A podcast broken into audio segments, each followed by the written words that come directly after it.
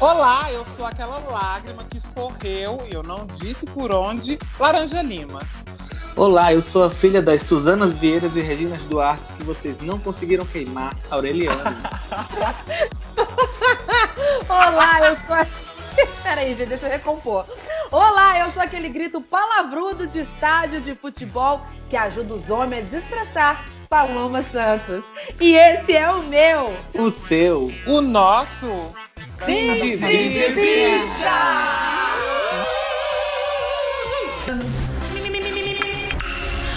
Sim de bicha. Eu amei. Eu mudei de última hora, desculpa, desculpa. Eu vi, mas eu amei. Uhum. Perfeita. Amei. Eu acho digno. Eu gosto é assim, a pessoa que tem atitude, a pessoa que vai no improviso, a pessoa que é, vai, vem com tudo. É isso, a pessoa que tem algum problema de ansiedade social e transforma tudo em preenchimento de espaços vazios com palavras vocais. Meu Deus! Que profundo que estamos hoje. eu tô amando. Inclusive, nasceu para ser radialista, porque radialista tem essa ansiedade também de não dar barrigada não dar ba- vácuos, né, buracos é, na, na transmissão via satélite da- das rádios, das ondas do rádio. Ah, mas é o meu sonho. O meu sonho é, é- é ser locutor, é trabalhar em rádio. Eu fiz jornalismo, né? Mas na verdade, tipo, nunca tive a oportunidade. Mas toda vida que eu tenho alguma coisa para divulgar, a primeira coisa que eu procuro são as rádios. Por mais que eu saiba que acaba não, não sendo muito onde está o meu público, mas eu adoro ir em rádio, conversar com, com radialista e tudo para mim é incrível. Melhor do que É uma televisão. cachaça. É uma cachaça mesmo, tá? Se se você começar para sair depois é difícil. Mas eu queria pedir pro meu amigo pessoal Laranja Lima fazer honrarias e pompas para introduzir o nosso convidado de hoje, que estamos de volta ao Cindibicha Royal. Saímos e terminamos a nossa temporada Untucked, afinal de contas, amamos o RuPaul's Drag Race e agora na Terra da, Ra- da Rainha, lógico que a gente ia comentar. Encerrou-se os trabalhos é, lá na, na Inglaterra, voltamos para o Brasil e já começamos essa nossa nova temporada em grande estilo. Laranja. Sem Peraí, eu, eu posso interromper vocês? Vocês estavam Claro. torcendo por quem? Eu queria que a Divina ganhasse.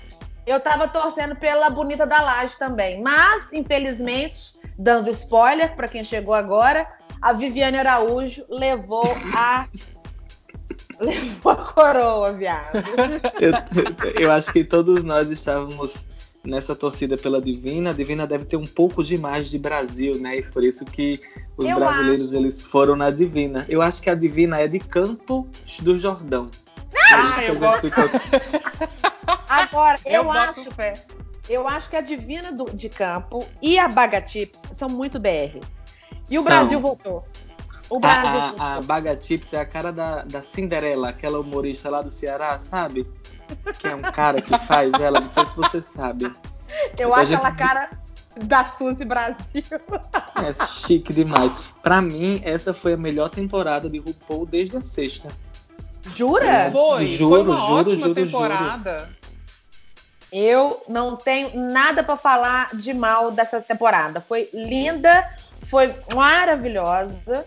Eu acho que tem tudo pra brilhar, inclusive na Inglaterra. Eu acho. Que bom.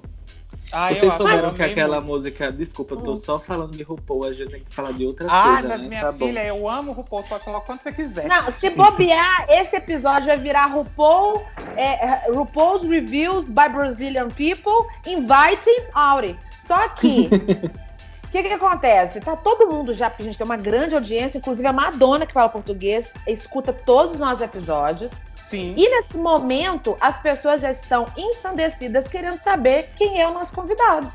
Fala então aí, Laranja, quem sou É eu? verdade, deixa eu fazer aqui ó, uma grande uma grande introduction que eu copiei um pouco do, do G1. É, Ai, porque chique. Eu, eu tava eu tava com pouco tempo e aí eu copiei uns pedaços do G1, mas vou ler aqui com, com a emoção que merece, que é, vamos lá. Aureliano Medeiros, o Auri, é jornalista, ilustrador, quadrinista e escritor. E é bicha. Certamente. Então, natural de Mossoró, no Rio Grande do Norte, faz quadrinhos e publica suas obras na internet. No Instagram são quase 60 mil seguidores e no Facebook já são mais de 200 mil likes. Uau! Em suas páginas, é muita gente, né? Em suas páginas, o ilustrador trata de questões sobre o cotidiano, as mídias sociais, saúde mental, corpo e sobre se sentir desencaixado em toda e qualquer situação. Áurea acabou de lançar seu terceiro livro, O Menino que Desaprendeu a Chorar. Antes dele, lançou o romance ilustrado Madame Xanadu, que conta a história de uma drag queen deprimida no centro histórico da capital potiguar. E Mercúrio Cromo, que reuniu os quadrinhos que ele publicava online. Entusiasta dos fanzines e experimentações gráficas, Aureliano publicou trabalhos diversos, em formatos esquisitos, sempre incluindo suas tão queridas ilustrações. Oi, Auri! Oi, meninos, meninas, meninas, tudo bem vocês? Tudo, Tudo melhor agora, meu amor. Seja muito bem-vindo. Agora que a nossa audiência já te conhece, eu queria então dizer que, na verdade, te dar a palavra para você concluir o assunto RuPaul's na Terra da Rainha. Porque, gente, se deixar, eu fico a madrugada, o dia, a noite inteira falando de Mama Roll, porque a palavra de Mama Roll deve ser propagada para toda a intergaláxia. Amém. Hallelujah. Ah, Paloma, o seguinte, eu acho que essa temporada foi uma temporada muito boa porque eu acredito que o senso de humor dos britânicos ele é muito diferente do americano, entendeu? Então Sim. existe uma coisa muito forte de, de que eles não se levam tão a sério. Então Sim. a própria RuPaul ela se sentia muito à vontade para fazer brincadeiras que ela talvez não faria no americano, porque as drags do americano se levam muito a sério. Uma coisa que eu gostei muito foi que enquanto do, no, no, no seriado americano elas costumam brigar muito e ficar de intriga e tudo. Nesse elas brigavam, elas se esculhambavam, elas tinham todo cheio, mas tipo, logo depois elas já estavam tipo conversando de boa, tranquilamente, porque é muito do, do britânico isso, esse humor mais agressivo e mordaz, mas que tem tudo a ver com eles e, e eu acho que isso foi um tempero muito bom para a temporada e trouxe algo de novo, né? Porque acho que fazia tempo que a gente não via algo de muito novo em RuPaul, mas é, enfim, sou viciado como vocês. Ai, Ai eu amo. Adorei eu, eu... a sua percepção. É, e eu, eu achei eu assim que. Que. que é, é isso, não, não tenho mais nada a dizer, não. você gosta, você gosta de, do universo drag? Você, obviamente, acompanha RuPaul, né? Tá aí, fez toda, falou sobre. Mas você tem uma ligação com drags, assim? Como é que é? Qual é a presença das drags na sua vida? Seu livro o seu primeiro livro, Madame Xanadu, conta a história de uma drag queen. E, é, e é... da onde vem, é, como, como vem isso? Como nasce Madame Xanadu? Na, Madame Xanadu nasce no meu ensino médio. É, eu, eu sempre tive uma necessidade muito grande de me expressar por meio de, de, de palavras e de, e de ilustrações, né? E aí todas as coisas que eu sentia, eu acabava que eu ia projetando nesse personagem que eu ia desenhando no meu caderno, entre frases soltas e alguns trechos assim. E aí eu ia desenhando essa, essa moça que era uma, uma drag queen muito triste, que andava pelas ruas de Natal, as mesmas ruas que eu andava, e que sentia algumas coisas muito parecidas comigo, né? Que a, a, a ficção é um refúgio muito confortável para a gente jogar os sentimentos da gente, né? Que a gente não está se expondo tão diretamente. Então eu, eu acabei utilizando Madame Xanadu como uma válvula de escape para esses sentimentos meio, meio para baixo que eu tinha na, na adolescência.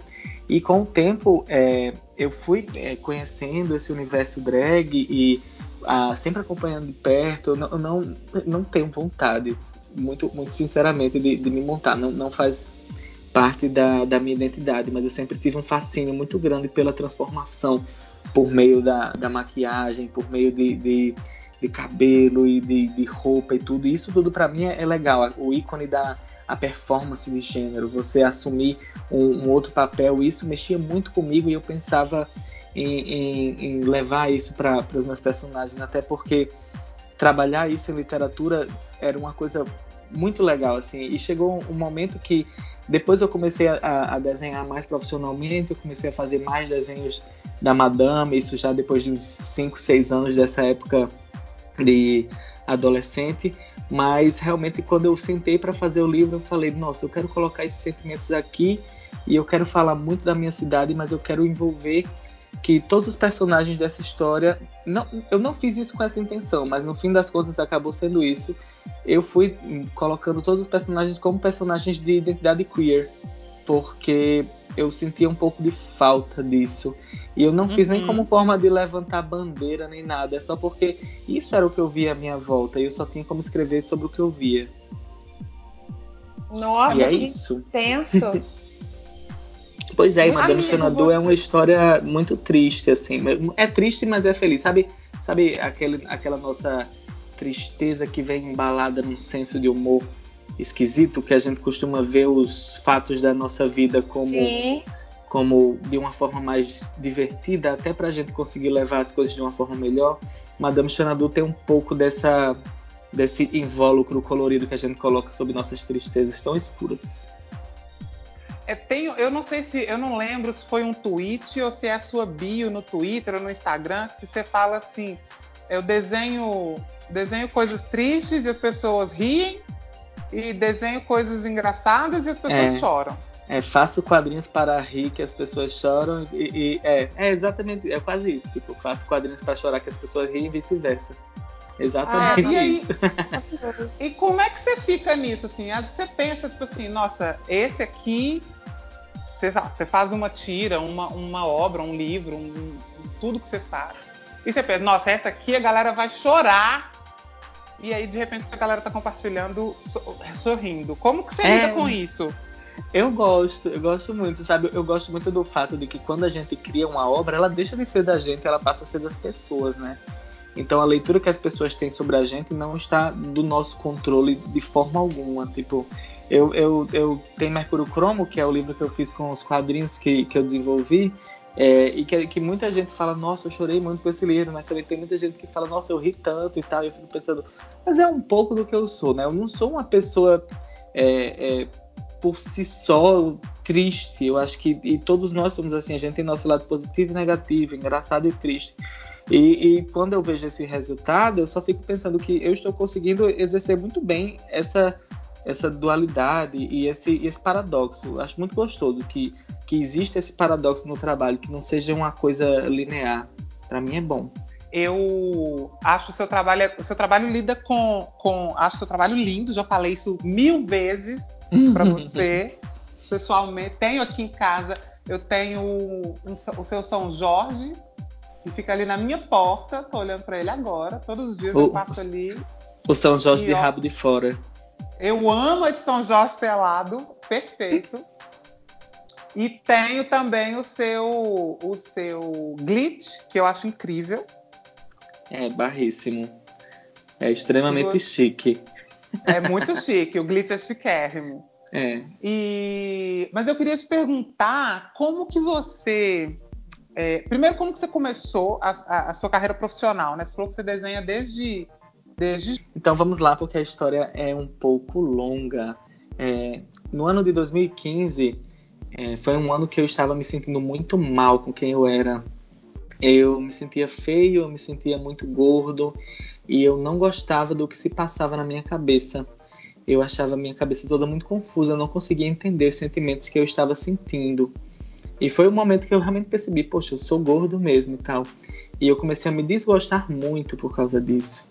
E aí, nesse momento que, que, que isso aconteceu, eu, falei, eu preciso ficar de bem comigo, de alguma forma.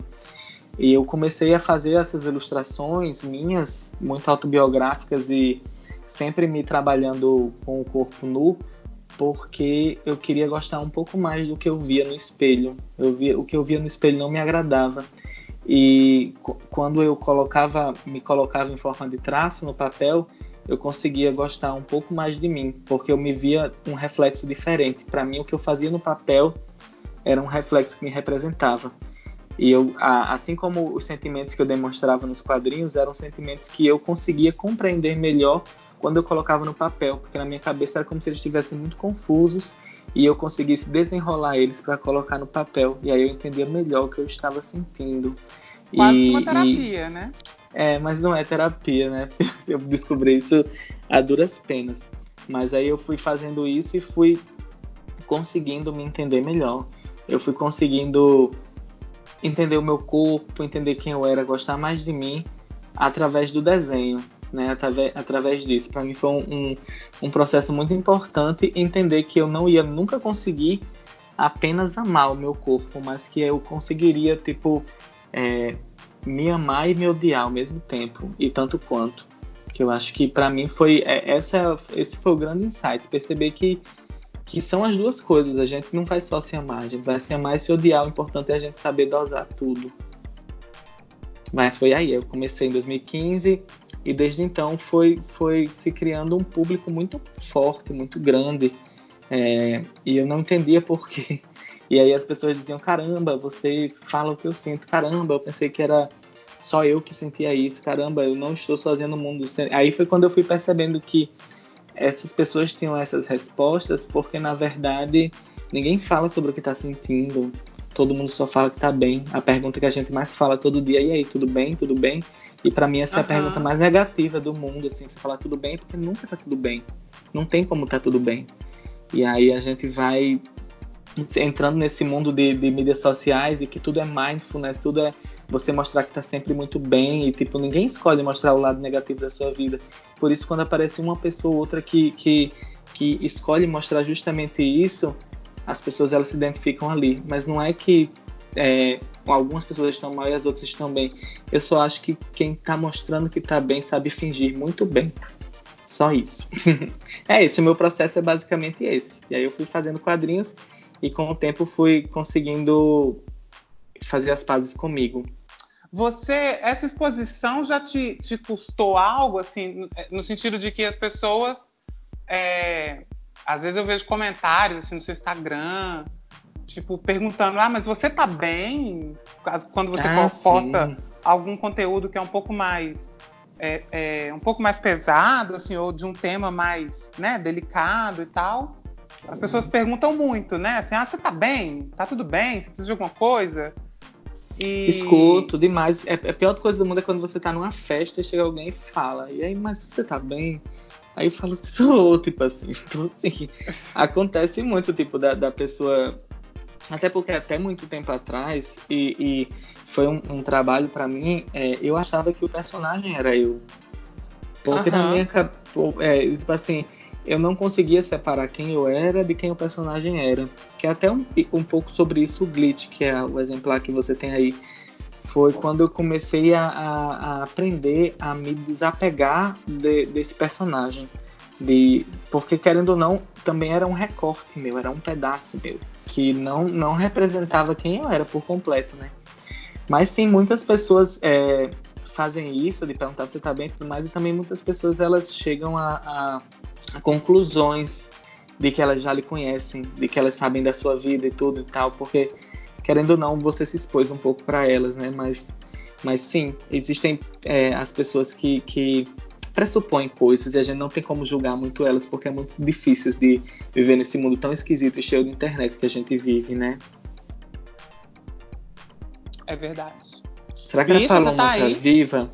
Tô, tô aqui acompanhando é, é, essas reflexões e tô inclusive com a Essa tela. Essa bicha tava comendo aí, por isso que ela não eu, tava. Eu tava, eu tô aqui vendo o seu Instagram e me parece que o fio condutor do seu trabalho é isso mesmo que você tá falando, né? Da, é, é muita sensibilidade, é muita, é muita, é muita emoção. Você é uma pessoa muito intensa você parece que foi parido dentro de uma novela mexicana.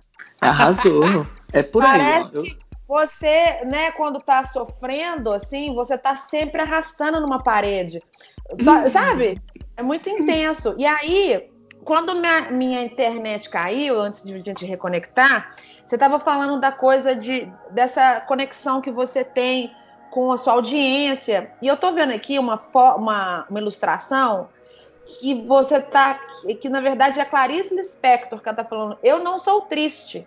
Só estou Eu só cansada. estou cansada. É. E aí aí é, bombou, muita gente curtiu. E eu, e eu, eu vi essa, essa imagem no meu Twitter, eu não sabia que era sua, essa ilustração. E aí a pergunta que não quer calar, né? Mais uma vez o seu fio condutor da emoção, da tristeza, da, da intensidade. As pessoas é, é, te consomem. Você sente que as pessoas te consomem por conta dessa sua é, é intensidade é, visual, digamos assim? Sim, total. Tipo, é tanto que, que, que eu tive momentos de, de fazer trabalhos mais leves e das pessoas é, claramente criticarem. Tipo, ah, eu gostava mais quando os quadrinhos eram tristes e tudo mais e tal. E, tipo, as pessoas não entendem que existem processos e se eu tava num processo de, de, de cura através disso, em algum momento eu ia melhorar. Eu ia melhorar, assim como eu melhorei. Hoje eu me sinto é, muito bem, tipo assim. Porque até um certo momento eu me deixava le me levar bastante pelo que as pessoas esperavam que eu fizesse. Sim. Entendeu? Eu, eu, eu fazia um trabalho guiado pelo que eu sabia que ia funcionar na internet.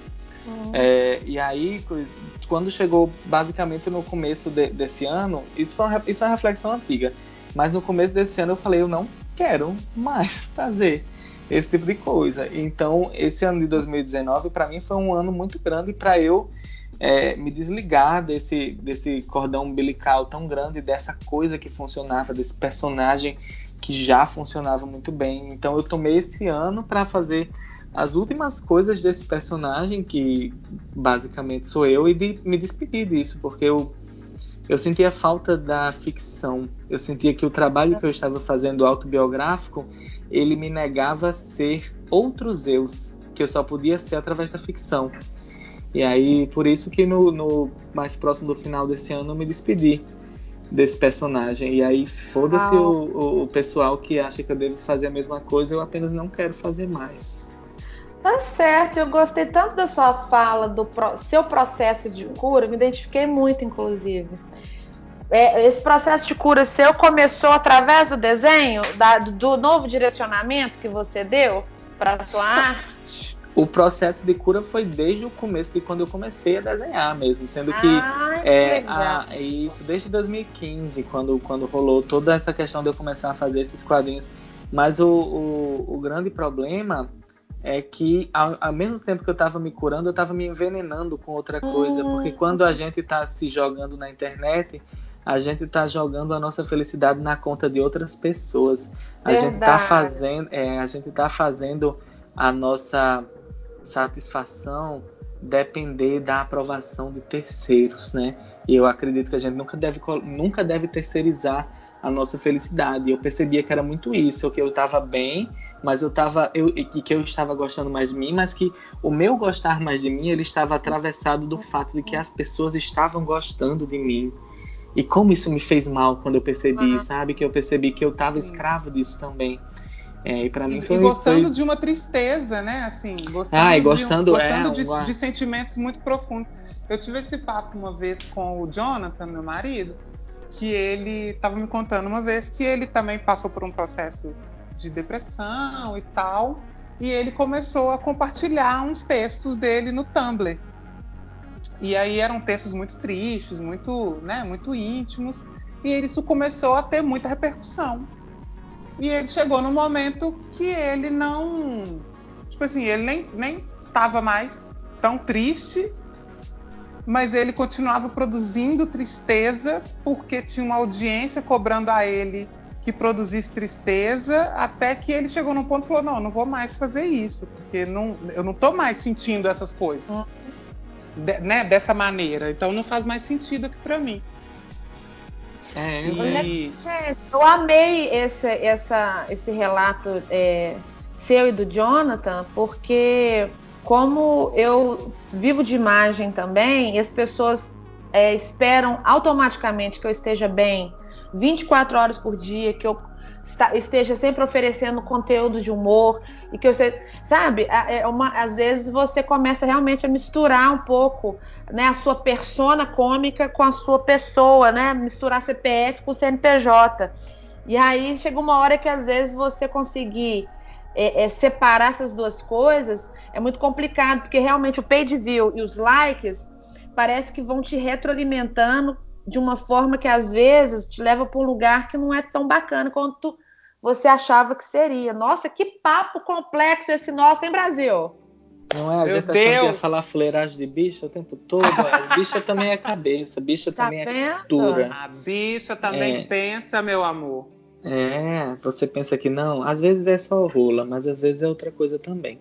Às né? vezes a gente pensa com a cabeça de cima, às vezes com a cabeça de baixo, mas é isso. O importante é pensar. Exatamente. Uma coisa é, é uma loucura mesmo isso, Paloma, que você está falando, porque, tipo assim, é, eu tenho como fazer essa escolha, porque a minha renda ela não vem disso, né? Eu trabalho com assessoria de comunicação das 8 às 13, então eu tenho um, um trabalhinho fixo e o que, o que vem da arte é basicamente o meu extra, né? Uhum. Então eu posso fazer essa divisão e quando eu percebi que eu não dependia disso diretamente, eu falei, eu não preciso fazer dessa forma que eu estou fazendo, eu posso fazer isso de uma forma mais leve. É tanto que no final do ano passado, depois que a minha vida tinha degringolado, porque eu fiz muita coisa, eu fiz um tarô no fim do ano passado, eu enlouqueci. É, e aí eu, eu, Você fez o que o ano passado? Eu, eu, fiz um, eu fiz um tarô inteiro no ano passado. Uau. Todas as cartas de um tarô. E aí no fim do ano passado, quando passou a CCXP, que eu vi que eu tinha colocado toda a minha vida no bolso para poder viver apenas o meu trabalho ali naquele momento, Aí eu falei, eu botei como meta para mim para 2019, o ano que vem eu quero fazer menos coisas, eu quero trabalhar menos é, nisso, né? Nessas questões eu quero cuidar da minha pele, eu quero fazer yoga, eu quero fazer muitas coisas para mim e tal.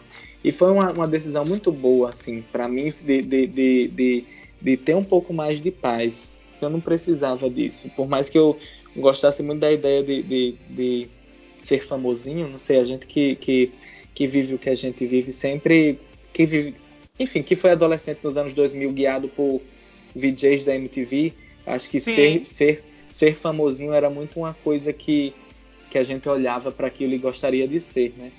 Aí eu acho que só porque eu tinha algo parecido com, com algo que poderia ser aquilo, eu ficava, fiquei talvez um pouco deslumbrado, mas aí eu percebo que tipo, não é basicamente nada disso que eu que eu gostaria se eu olho em retrospecto hoje. E aí, Pergunta esse, esse próximo... que calma. Hum. Das metas que você traçou para 2019, além de cuidar da pele, que eu sei que está belíssima, está, fez putz, yoga, melhorou. fez fiz, outras fiz coisas. yoga, fiz menos coisas, eu li bastante livros, eu me mudei da casa dos meus pais, eu aluguei um apartamento para mim, eu fiz, eu fiz outras coisas também. Só que aí também, quando chegou do meio pro fim do ano, eu falei, ah, agora eu quero fazer um monte de coisa. Aí eu fiz, fiz, fiz um, um. Né, mas assim, mas ainda foi menos coisa que ano passado. Mas aí acabei. E aí tipo, vem o menino. Isso, esse ano eu, eu fiz o Menino que Desaprendeu a Chorar, que é um livro que eu tenho muito orgulhinho. Posso contar um pouco dele para vocês? Pode, por favor. Então, gente, é...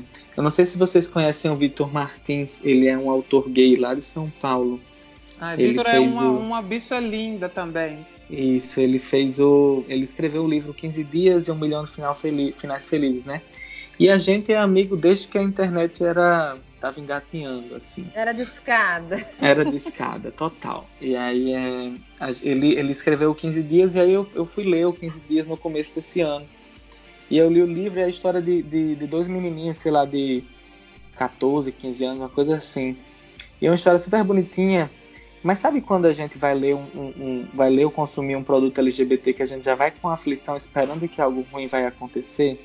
Sim. Porque a gente sempre é ensinado que nessas histórias os LGBTs sofrem e tal, e a gente espera que algo de ruim vai acontecer, está na iminência de acontecer.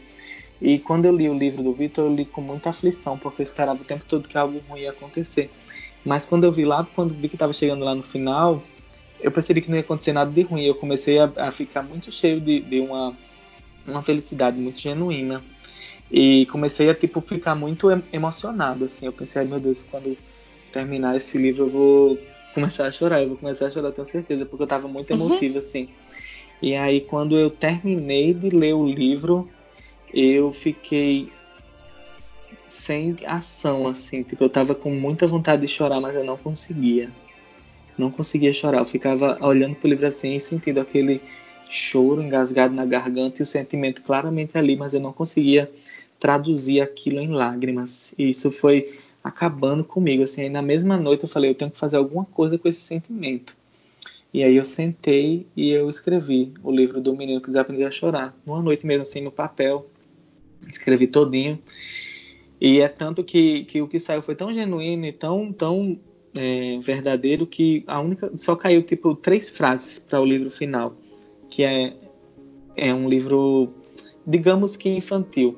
Mas o que acontece é, eu fui tentar investigar dentro da minha cabeça, dentro de, das coisas que eu havia passado na infância, por que, que, que, eu não conseguia esse chorar. E eu fui tipo percebendo que não era uma coisa daquele momento, que em vários momentos da minha vida eu não conseguia chorar e que aquilo nunca tinha me incomodado antes, porque parecia para mim que eu era mais forte por causa disso, entende?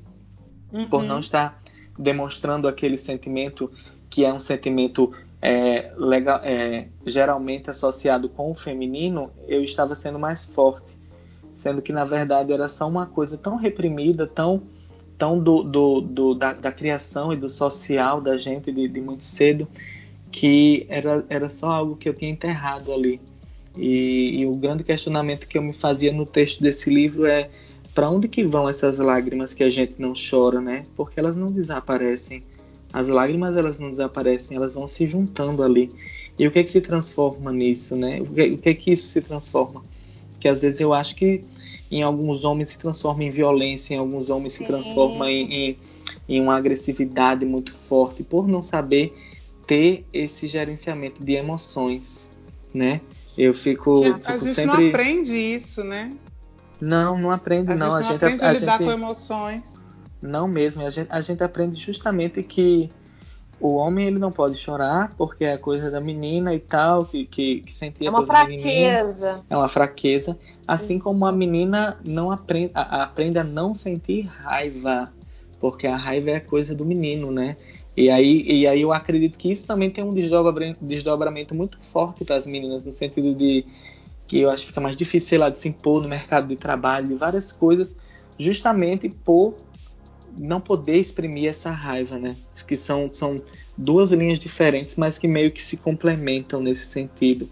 E aí eu passei cinco meses com, com esse livro, com esse texto desse livro na, na cabeça, assim, falando, eu não vou conseguir processar isso agora para desenhar isso, eu não tenho condições de parar e sentar, porque era algo muito forte para mim, o que eu tinha feito, porque o livro começa comigo criança e termina comigo adulto. O personagem Uau. sou eu mesmo. Muito. E aí eu Bacana. E aí eu, esse... eu. Isso, fala, Paloma. Não, é porque é muito legal você tocar nesse assunto e o seu livro ser uma, uma pauta atual. Eu ia te perguntar, é, justamente dentro né, dessa sua narrativa de não chorar, desse, desse muro que é construído não só é, é, em você, mas no homem, independente de ser hétero, de ser gay, de ser pan, é, Agora tem até o termo, né? Fragilidade masculina. Por que, que você acha que está é, tá em pauta isso? É, é, por que, que é, é, é tá, tá sendo revisto no universo do homem a possibilidade, olha que loucura, nem é para chorar, a possibilidade de chorar frente de talvez a um chorar, né? De talvez chorar, né? É, você acha que essa masculinidade frágil né? Às, às, vezes as pessoas até incluem né, a sexualidade frágil. Por que, que você acha que está tão em pauta agora esse termo, masculinidade frágil? É, Paloma, a, a, eu não sei direito a masculinidade frágil, mas eu tenho ouvido muito as pessoas associarem o meu livro, o meu trabalho também com, com, com, essa, com a questão da masculinidade tóxica, uhum, né? Que sim. é quando, quando a performance de gênero masculina vai acabando sendo associada com coisas muito negativas, né? Como uhum. essa agressividade, essa não gerência de sentimentos, essa não permanência de amigos, a superficialidade nas amizades, né? Porque, Sim. porque tudo do sentir é reprimido, né? Nome. E eu acredito que esse assunto está em pauta porque, assim como muitos outros assuntos, era só um, um problema que não tinha nome. E como uhum. não era e, e, isso assim, e não se falava nisso porque não era necessariamente um problema. é, entre aspas, sendo que as pessoas começaram a isolar fatores que estavam relacionados diretamente com isso, como questões de feminicídio, é, de abuso a mulheres, questões de, de, do suicídio no homem, que os índices de suicídio entre homens são muito maiores que entre as mulheres. Sim. E foram associando todas essas questões para perceber que talvez alguma coisa nesse, nessa criação do, do, do que é a, a figura que performa o gênero masculino tivesse algo, algo de errado, né? Por que, que, por que que tá acontecendo isso com nossos homens? O nosso provedor familiar, o, a, o, nosso arrimo de família. Sendo que, na verdade, eu acho que é muito isso. Uma vez que você é criado para ser essa figura que é provedora, que tem que ser firme e todas essas coisas, essa performance deixa um pouco de lado o, o, a tão importante vulnerabilidade, a fragilidade que é tão importante para a gente se entender como seres humanos to é, completos, né? Porque eu acho que dentro da gente a gente tem masculino e feminino, tipo assim como bom e mal e tudo, assim a gente a gente envolve um pouco disso e quando quando a gente é, deixa isso de lado acaba que a gente vai realmente reprimindo um lado nosso. Sim, eu estou é, fazendo reflexão tão grande. Nossa, em relação... eu tô aqui só ouvindo e refletindo. Sabe a coisa da raiva que você falou em relação à mulher? Eu fui tão reprimida na minha infância de não poder falar alto, de não poder xingar, de não poder reclamar. De... Eu fui tão reprimida que chega, eu, eu acho que a gente não queima etapa, a gente acumula. Chega uma hora, assim como você acumulou suas lágrimas, chegou uma hora que eu tô querendo matar um de raiva, tô com uma raiva acumulada imensa. E agora que você me falou isso, sabe quando você já tem pauta para três semanas de terapia com a, com a, com a Maria, que é, que é, a minha terapeuta? Você, deixa eu te, desculpa te interromper de novo, Laranja, mas só para emendar para não perder a linha de raciocínio. Sim. Auri, você, você foi, você foi criado para ser um provedor, um, um, um macho alfa? Sabe, Paloma, vou, vou aqui meio que explicar para vocês. Eu não sei muito direito como que eu fui criado. Até é, é, eu, eu acho, hoje em dia, eu acho que é muito negativo quando as pessoas chegam e tentam culpar muito os pais. Eu acho que tem coisas que a gente realmente deve culpar nossos pais quando, quando eles fazem, mas em alguns momentos eu olho para trás e eu penso, caramba, eles estavam completamente perdidos, né? Assim, é, acho que geralmente a, a, os pais fazem o, o, que eles acham que é o melhor pra gente. Isso, né? a experiência de. E o que eles conseguem, né?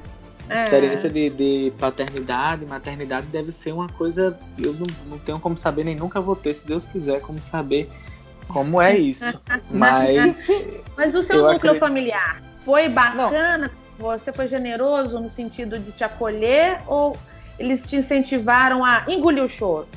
Não, exato. Eu fui sempre muito incentivado a engolir o choro, a não fazer essa, essa gestão de, de sentimento muito bem, né? Tipo assim, é, de engulo, eu escutei muito isso, engolir o choro, é, não, é, se você chorar, eu vou lhe dar um motivo para chorar de verdade, entendeu? Coisas assim, entende? Sim. Eu ouvi muito coisas nesse sentido e, e foi uma coisa que eu literalmente fui desaprendendo a chorar.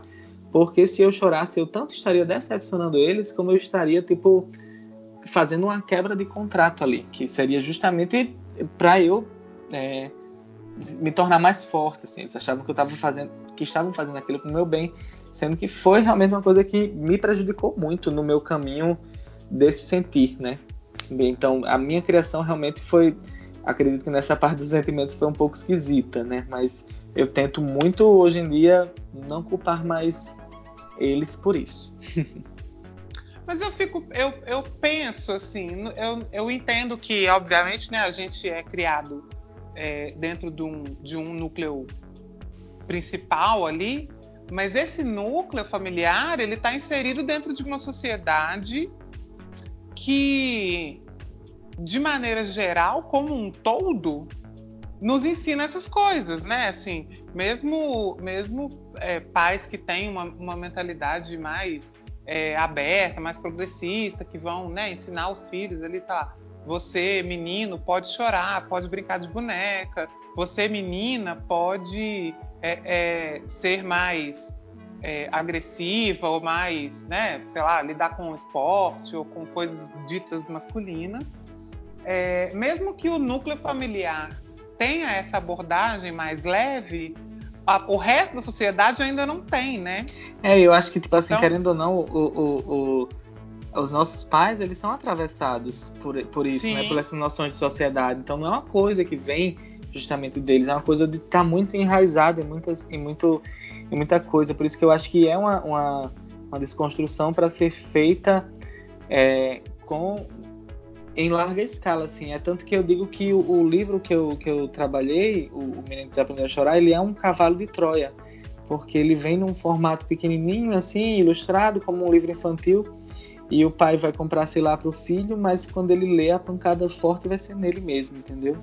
É, é nesse sentido. Eu, eu, eu tentei, quando eu estava desenvolvendo, fazer a linguagem ser de uma forma muito simples, sabe?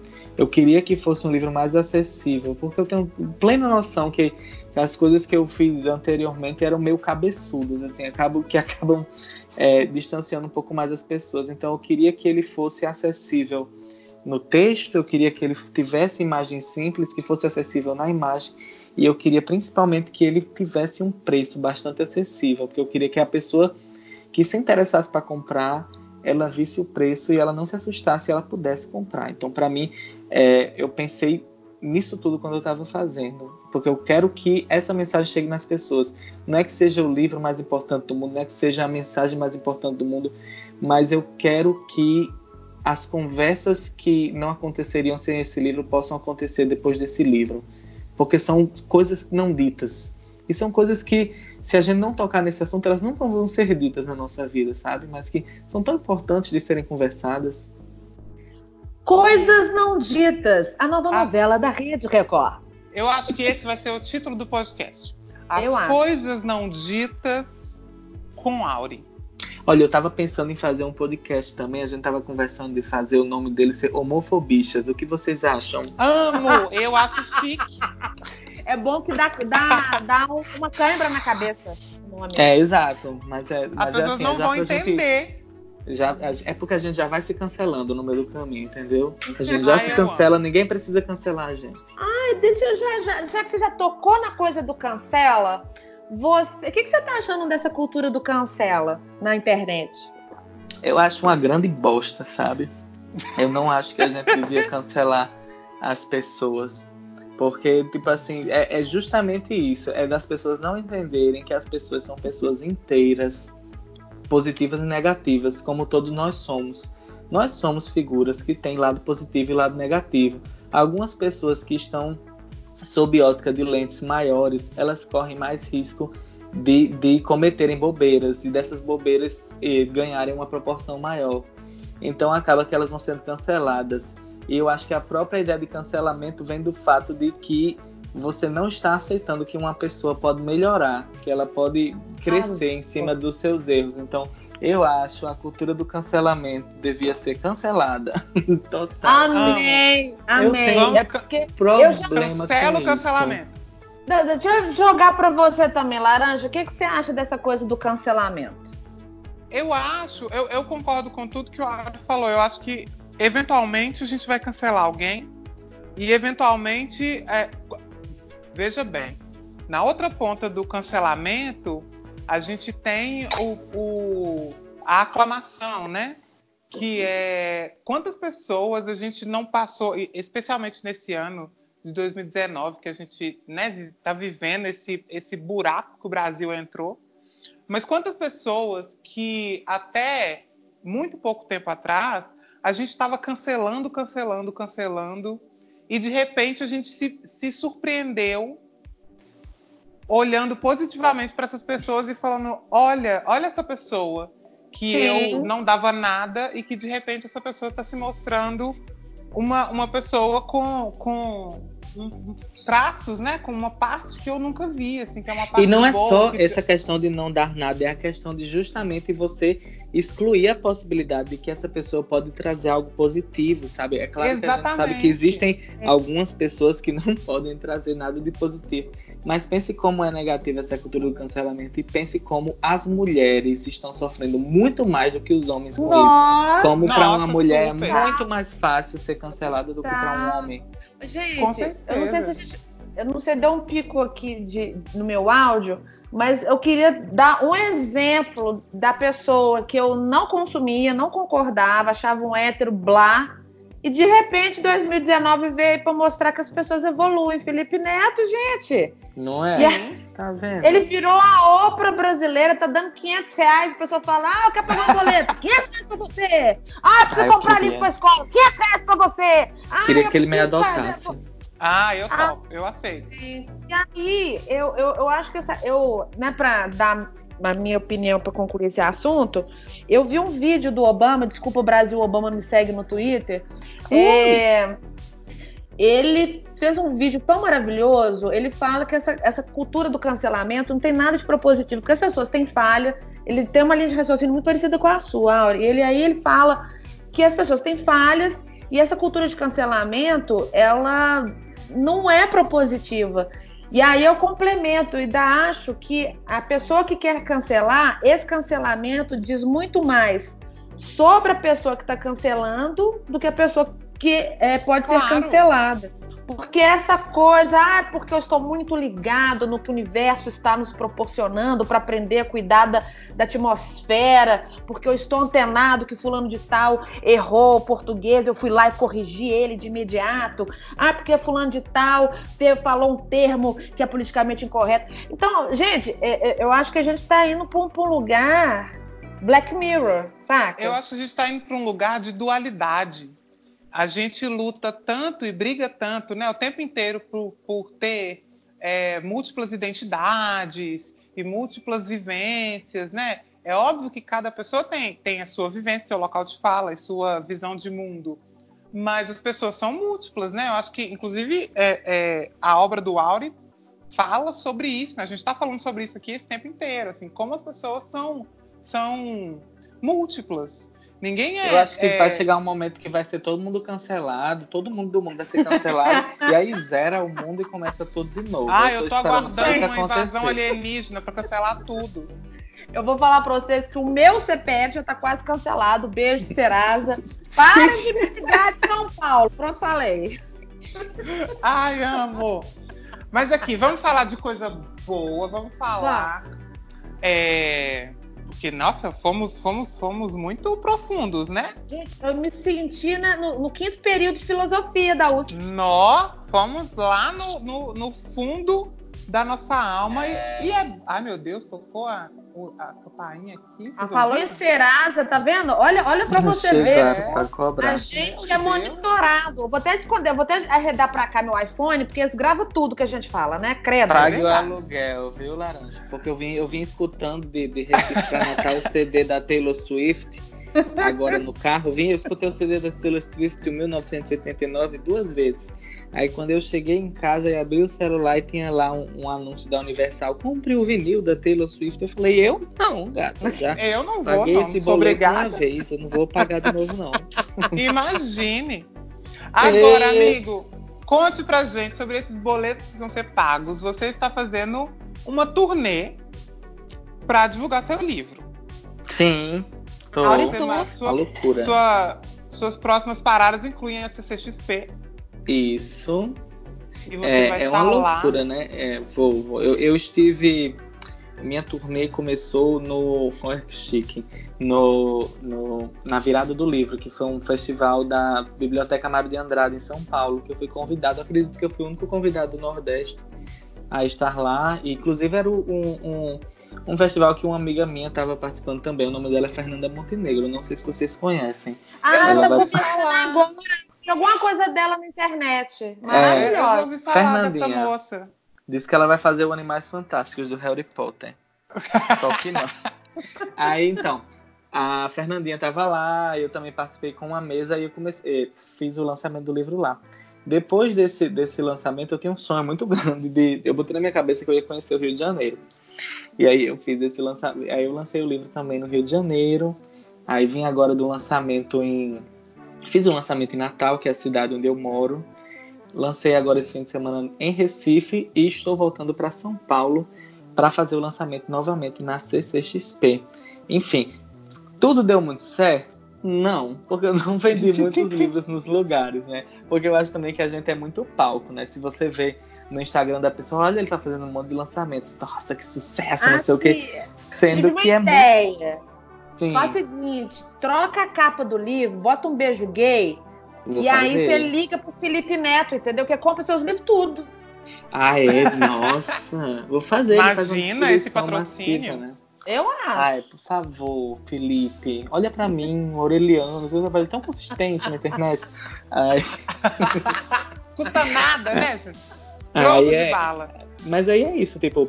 É, tem lançamento aqui de vender muito pouco, de vender de 5 a 10 livros, assim, mas eu, eu acho que o, o, o mais importante e o que eu boto muito na minha cabeça porque antes uma coisa como o lançamento de vender poucos livros me abalaria bastante, assim, eu ficaria, que merda, não sei o que, por que, que eu tô fazendo isso? E hoje em dia eu entendo que esses momentos e, e isso tudo faz parte de um processo muito maior, sabe? Que meu, minha caminhada tem altos e baixos e vai para frente, às vezes dá dois passos atrás, mas que eh, para mim é importante estar fazendo isso, estar lutando por esse livro, por, por essa ideia que eu tô levando que eu possa levar isso para vários lugares. Eu quero estar nos lugares, eu quero que as pessoas possam ter acesso a isso. E eu espero muito que você venha aqui ano que vem a Belo Horizonte pro FIC. Eu vou, porque eu sempre como muito bem quando eu tô aí. Eu adoro ah, a comida de Belo Horizonte. Temos ótimas comidas mesmo. Temos pães de queijo deliciosos, temos churros. Hum. Polenta. Muitas hum. coisas. Ah, Ai, estamos sim. aguardando você aqui. Ah, eu Amigo, tô aguardando. Diz. Um prazer te receber aqui. Você quer dizer mais algo? Eu queria pedir desculpas por ter, ter deixado o clima do programa tão pesado, com muitas questões Imagina, foi lindo! Que vocês vão ter que levar lindo. pro divã. e foi eu queria... lindo! Daqui pra terapia. terapia. É. Eu já, é, eu já posso dar a minha sugestão, que eu, já, eu tô com sugestão na cabeça com medo de esquecer. Vamos então para nossa dica coisinha uhum. que é o nosso uhum. quadro semanal, onde damos dicas para nossos ouvintes fazerem coisas legais da sua vida. Para ler, assistir, é, ouvir uma música, um livro, um, uma dica, um, sei lá, um quadrinho. Então, você, como nosso convidado especial, para você não perder sua memória, pode começar. Auri, Prim... qual a sua dica coisinha? A minha dica coisinha primeira é o livro O Menino que Desaprendeu a Chorar, de Aureliano. Olha aí. Que é um autor potiguar. Ele tá por 20, ele tá por 30 reais no oiaure.iluria.com.br, que é a minha lojinha online. E eu envio com frete grátis para todo o Brasil. Mas a minha dica real, porque eu tava falando aqui com vocês e tava lembrando disso, é o filme Café da Manhã em Plutão. É um filme de temática LGBT em que o que é um filme muito gostoso de se ver porque é uma história muito triste de uma bicha e mas que ela vê as coisas com um, um o mundo dela tem mais cor. Ela vê as coisas com com um, um, jeito diferente de ser. E é um filme muito gostoso. Faz muito tempo que eu não vejo talvez uns 10 anos. Talvez seja uma bosta o filme mas é, eu lembro que o sentimento que eu senti na hora foi de muita inspiração. Eu acredito que pode ser legal para quem está aqui e para quem está em casa de baixar aí o Café da Manhã em Plutão. Amo. Eu nunca vi esse filme, tenho vontade. Ele sempre aparece para mim em listas e eu falo, hum, será que vejo? E nunca vi. Agora vai ver. Verei. Você falou que ia falar da Grimes. Ah, não, mas é porque eu já gastei a minha dica. Eu posso falar da Grimes ainda? Claro, por favor.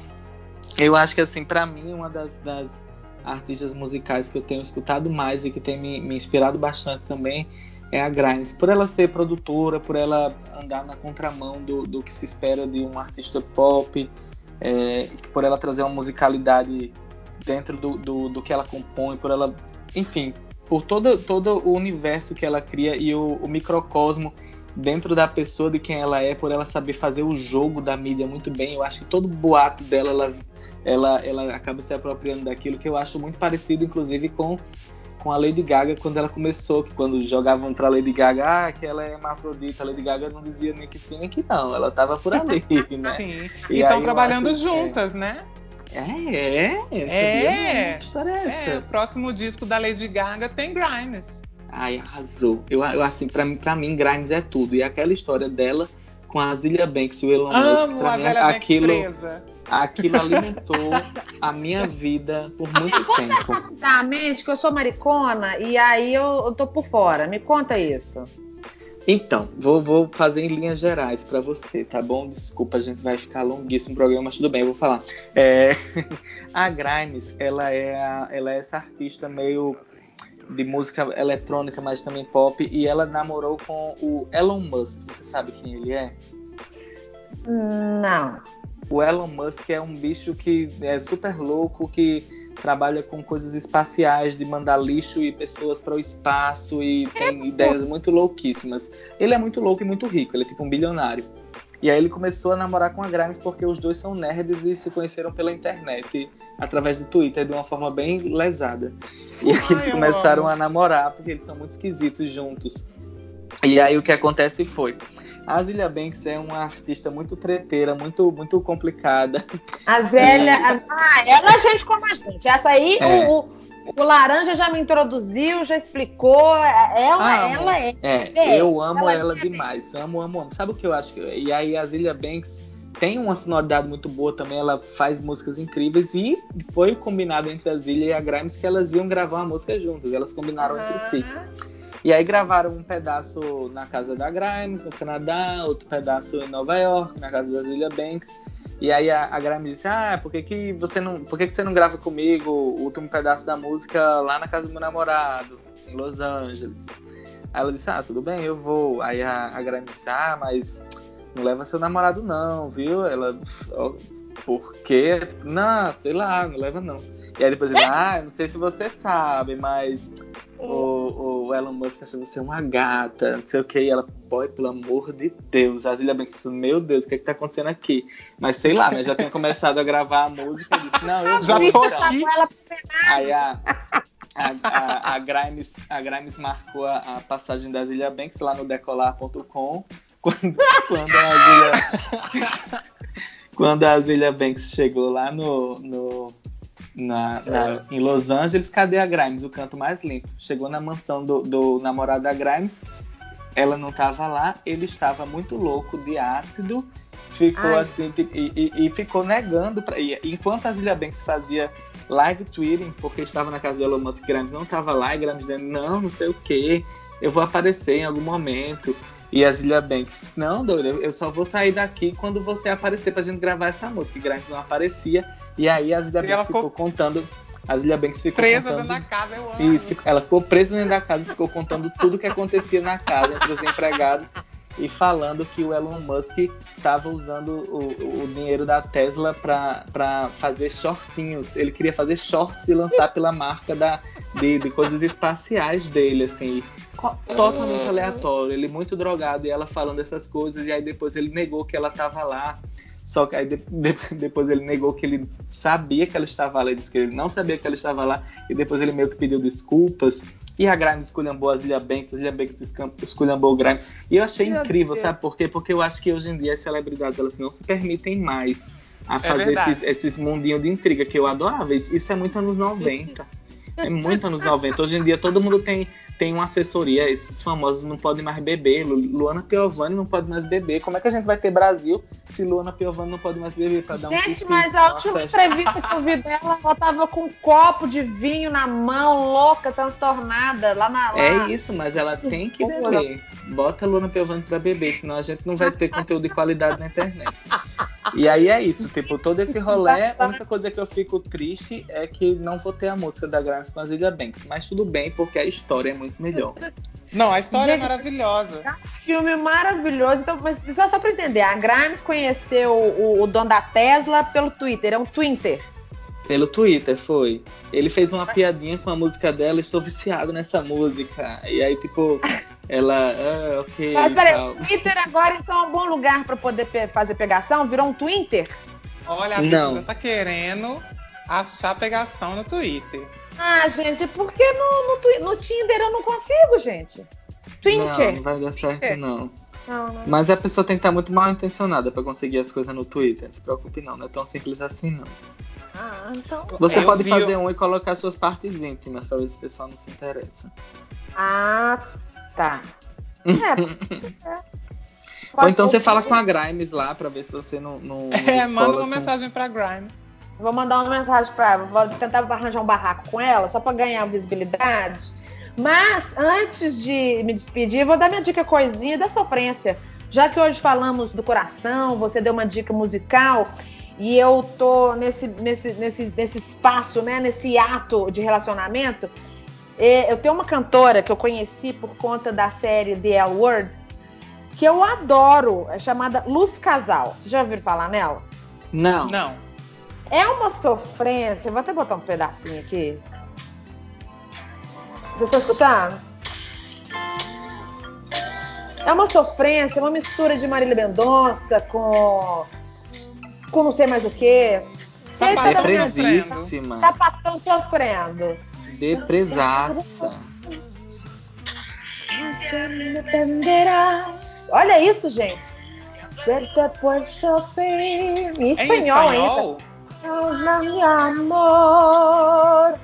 Y ahora tú te vas. Ah, pronto. gostei. Ela é uma cantora do rádio mesmo. Son eternos y vacíos de mí. É, sofrência boa. Isso aqui, se a Marília Mendonça falasse espanhol, eu acho que ela devia investir nisso aí. Então, tá dando a minha dica. Luz, assim como se fala em português, L-U-Z, Luz Casal. Tá dada a dica. Um ano de amor. É uma sofrência danada. Mas tem outras Amo. músicas maravilhosas pra você que quer uma sofrência em espanhol. Tá dada a dica. Adorei, Luz Clarita, ótimo. Luz Clarita, amo. Amo. Foi o que eu pensei. A minha dica coisinha são duas. A primeira é a série da Trixie e Katia, que eu amo, né? Amamos. É uma referência, né? Da gente, a, a nossa introdução é uma referência É ao. Ah. E agora elas estão com uma série nova no YouTube da Netflix, onde as duas ficam comentando as séries da Netflix. Amo. Ou seja, ótimo. eu amo. Muito bom. O primeiro episódio elas falam sobre The Crown, que é aquela série que conta a história da rainha da Inglaterra, né, da rainha Elizabeth, da família real. Ah, E é tá da incrível. também. E elas estão perfeitas. Agora também.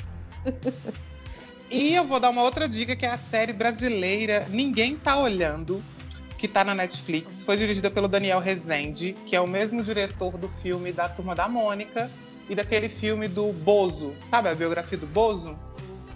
Sei. Ele que dirigiu.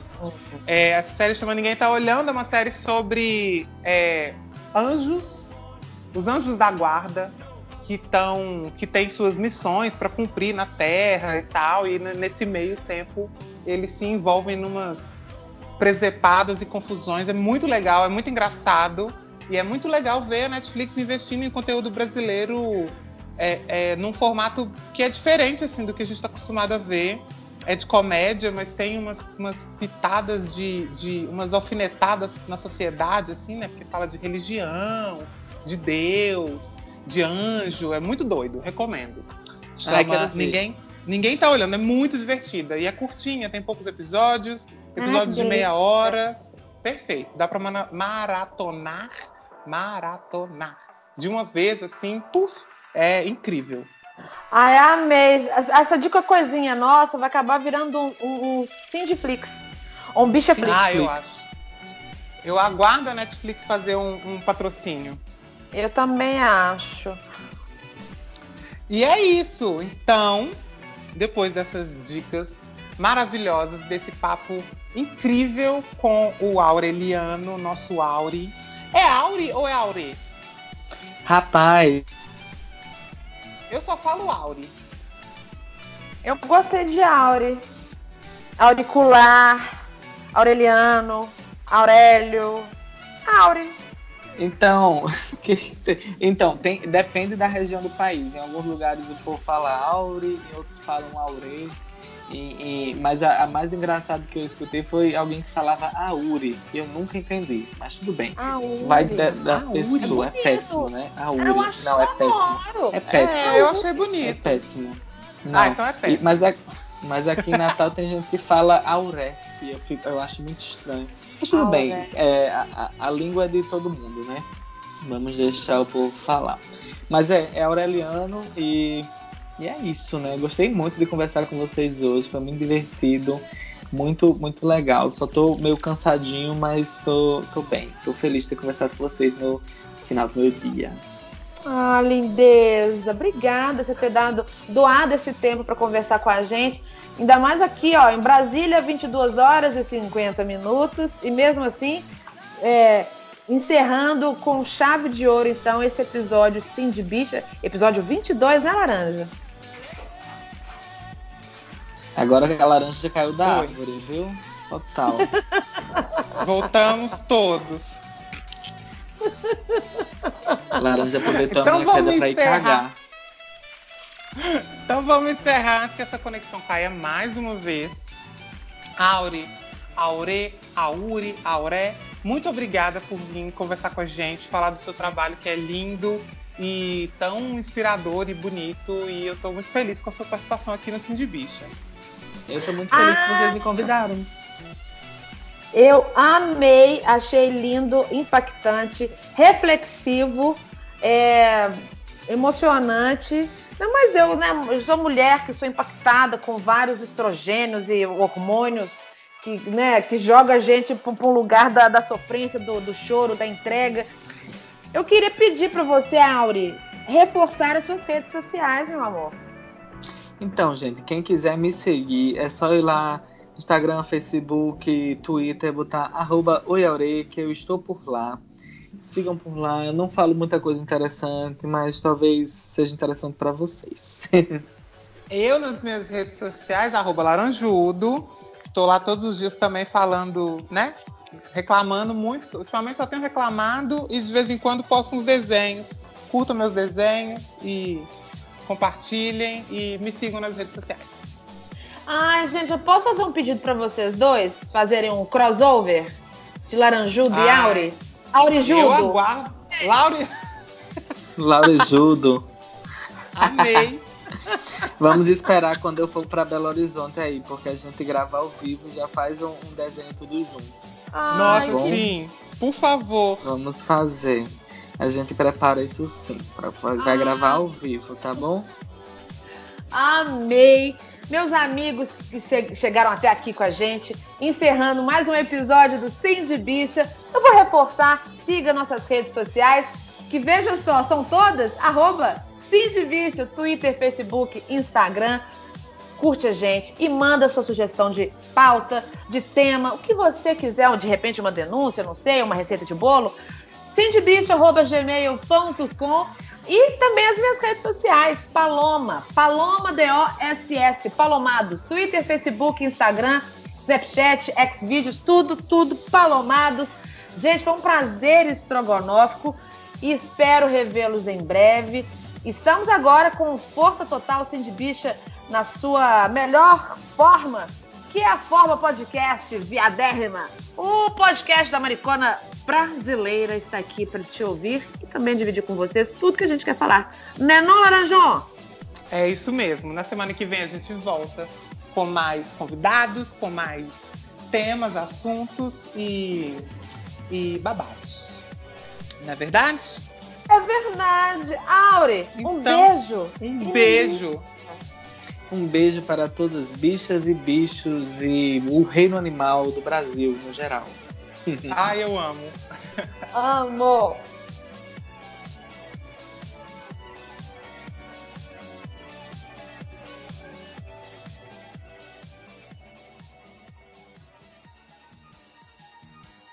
Não, minha agenda tá lotada para 2020 e é o GIF da Gretchen e eu tenho rido muito com isso. Então eu chego com meu namorado, aí eu falo, o que é? Aí, não, nós somos o Pottermore, estamos fazendo abaixo assinado. Aí, toda a vida eu entro nesse assunto. Enfim, depois você explica aí pra Paloma. Eu vou, eu vou procurar o GIF para mandar aqui no chat.